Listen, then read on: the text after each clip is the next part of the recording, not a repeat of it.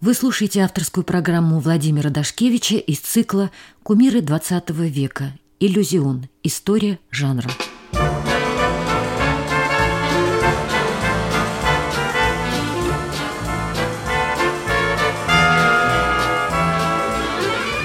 Здравствуйте, дорогие радиослушатели! Мы начинаем новый цикл передач под названием «Иллюзион». Программу веду я, композитор Владимир Дашкевич. Эти передачи посвящены теме музыка и кино. Многие из вас будут удивлены, зачем радиостанции «Орфей», передающей классику, не сходить со своих высот до примитивной киномузыки. Мы понимаем ваше удивление и постараемся на него ответить. Те музыкальные произведения, которые мы привычно называем классическими, были сочинены в основном в XVIII и XIX веке. Их писали Гендель, Скарлатти, Вивальди, Моцарт, Гайден, Бетховен, Паганини и Лист, Шопен, Шуберт, Шуман, Вагнер, русские композиторы Глинка, Чайковский, Мусоргский – это было роскошное пиршество, когда в Европе сформировался социальный заказ на хорошую музыку.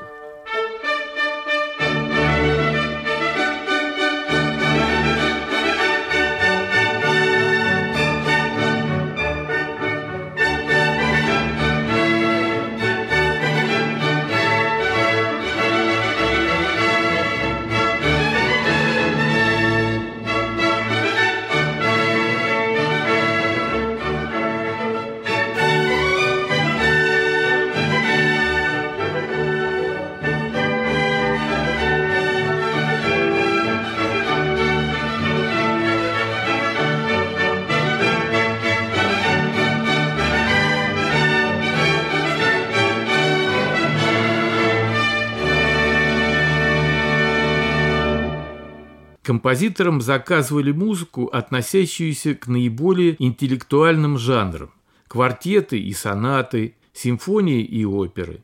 И эта музыка была востребована.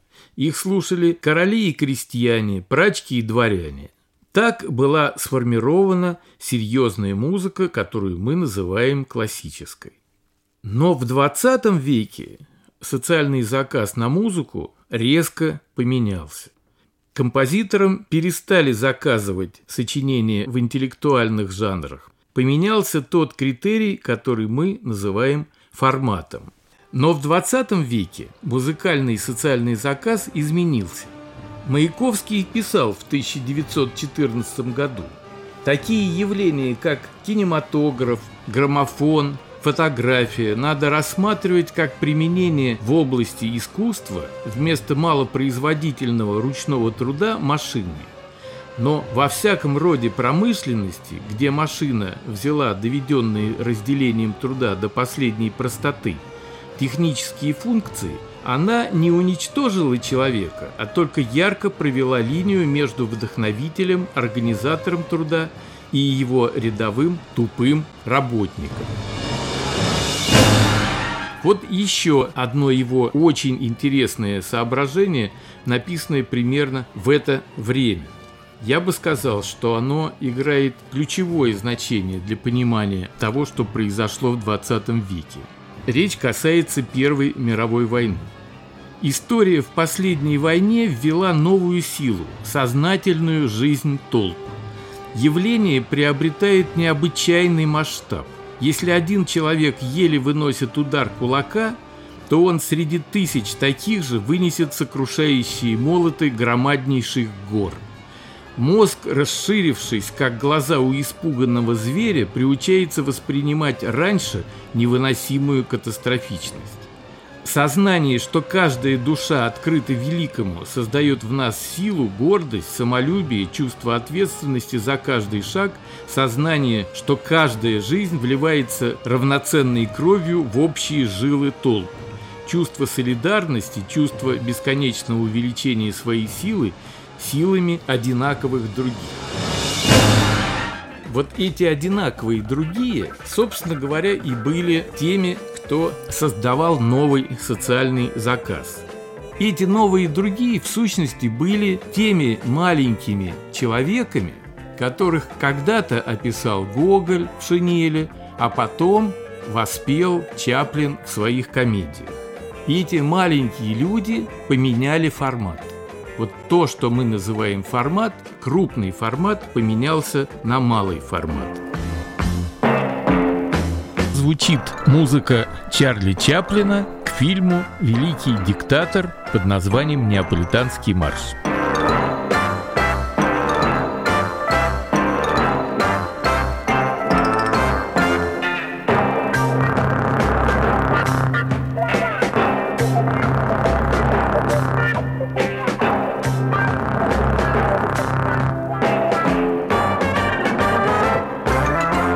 Это критерий очень важный. Это происходит и сегодня. Малый формат – песни, марши, танцы – стал вытеснять крупный формат – симфонии, оперы, оратории. Композиторам перестали заказывать крупный формат. Конечно, композиторы продолжали их сочинять, но былого успеха эти сочинения не имели. Филармоническая музыка быстро теряла свою аудиторию. В это тяжелейшее для музыки время на помощь пришло новое искусство – кинематограф. Уже первые немые фильмы, такие как «Кабинет доктора Каллигари» или «Новый Вавилон» или «Броненосец Потемкин» шли под звучание симфонического оркестра. С первых шагов кинематографа ему понадобилась большая серьезная музыка, которую писали Шостакович, Прокофьев, Куртвай.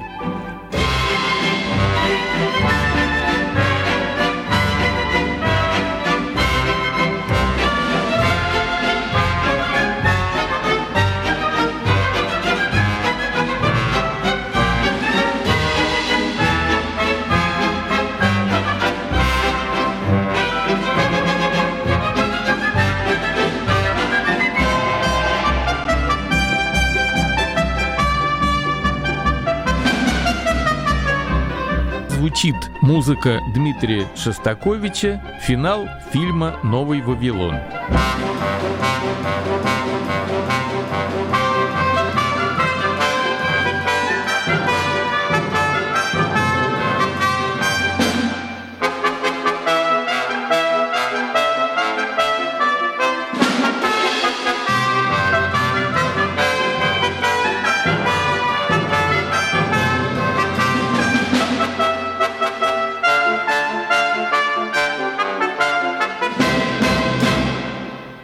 Нет, это была не примитивная прикладная музыка, как иногда преподносят киномузыку некоторые музыковеды и критики. Это был симбиоз двух равных искусств. Кинематограф от такого союза много приобрел.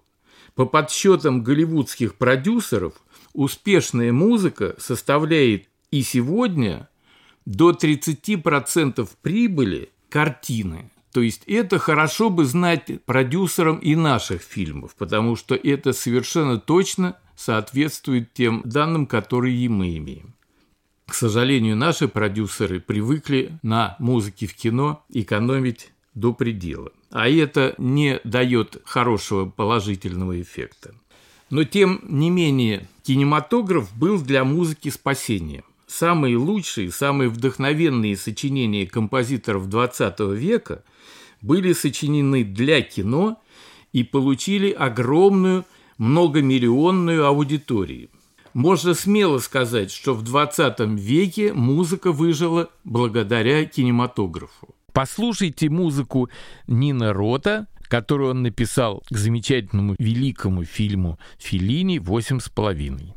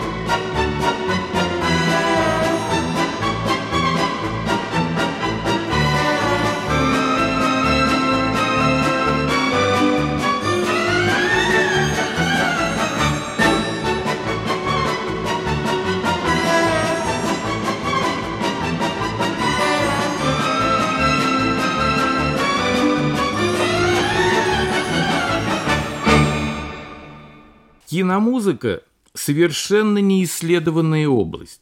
Музыковеды ее не знают, боятся и потому избегают о ней писать. Кинокритики знают, но тоже боятся и также избегают. А между тем, владение этим жанром необходимо каждому композитору. Я ответственно говорю, что ни один композитор, если он не поработал как следует в кино, не сможет написать симфонию, не сможет написать оперу и едва ли сможет написать и сонаты, и квартеты, потому что именно тот интонационный ключик, к огромной аудитории выковывается сегодня в работе, прежде всего в кинематографе. И именно здесь проявляют себя истинные таланты. Через кинематограф с честью прошли великие композиторы, такие как Шостакович, Прокофьев, Хачатурян и композиторы легкой музыки Богословский, Дунаевский, Хренников и такие композиторы 60-х годов, как Свиридов, Ишпай, Щедрин – Гаврилин, Тривердиев, Борис Чайковский, Вайнберг и композиторы последнего времени уже, которых мы называем «семидесятники», Андрей Петров, Артемьев, Геннадий Гладков, Рыбников, Шварц, Дога, Кончели, Шнитке. Это только в российском кинематографе. В мировом кино это был Чаплин, Глен Миллер, Гершвин, Бернстайн, Теодоракис, Нина Рота, Легран, Фрэнсис Лей, Мариконы, Найман. Молодое искусство кинематограф стало для музыки не только легкой, но и серьезной, воистину гигантским рупором. Музыка Прокофьева к фильму «Александр Невский» режиссера Эйзенштейна была написана перед войной. Поэтому, когда вы будете ее слушать, поймите вот это предощущение военного времени, Потому что без этого очень сложно понять эту атмосферу, вот эту музыку и ее впечатляющую силу.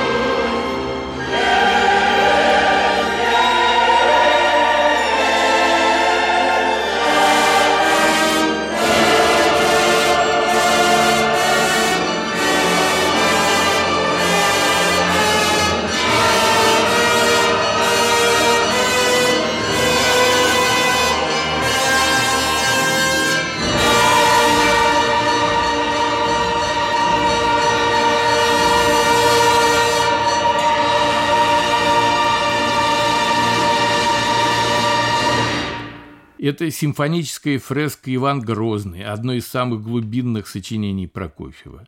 Еще одна гениальная его музыка – поручик Киже по Тынянову, образец высочайшей социальной сатиры, идущей от Райка Мусоргского. Шостакович вообще вышел из кино. До того, как стать композитором, он работал топером в кинематографе. И это очень слышно по его музыке. Мы будем об этом говорить и обязательно посвятим ему несколько передач. Его знаменитая киномузыка «Юность Максима» и особенно «Гамлет» с режиссером Козинцевым – это просто великая симфоническая музыка. Дуэт режиссер-композитор в жанре популярной музыки – это, конечно, фильмы Александрова и Дунаевского «Веселые ребята», «Волга, Волга», «Весна». Пример применения классической формы в кино – увертюра Дунаевского к фильму «Дети капитана Гранта».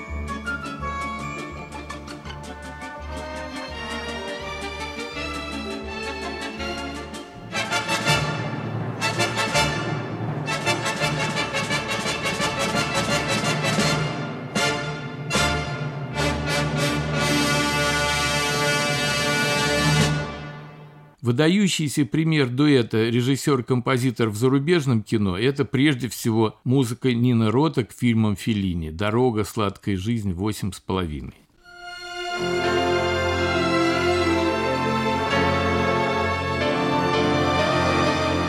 Видите, как много получила музыка от общения с режиссерами, потому что режиссеры – это прежде всего философы современной нашей жизни, которые много думают о нашем времени и постоянно ищут новую интонацию, новую связь с людьми, чтобы об этом высказаться.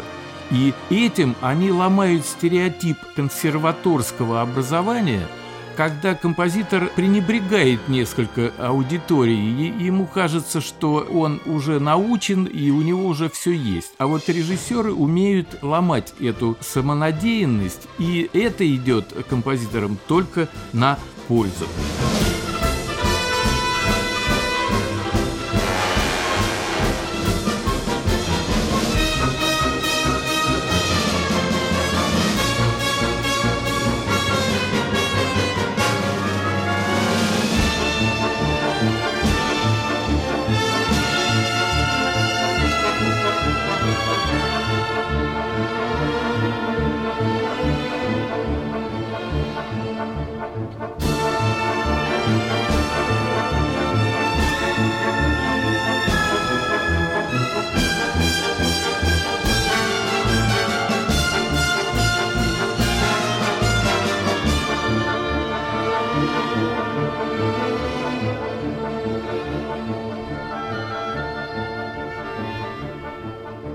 Следующий раз мы продолжим рассказ о композиторах и режиссерах, соединивших два великих искусства – музыку и кино.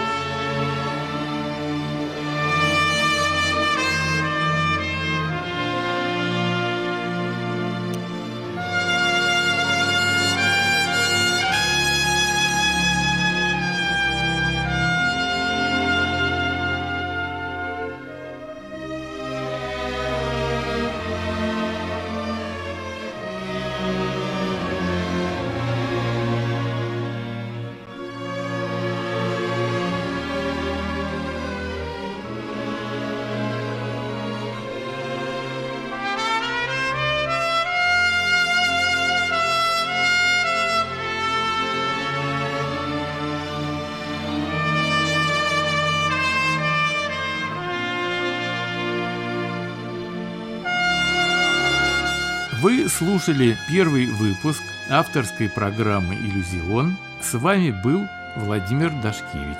Встретимся через неделю.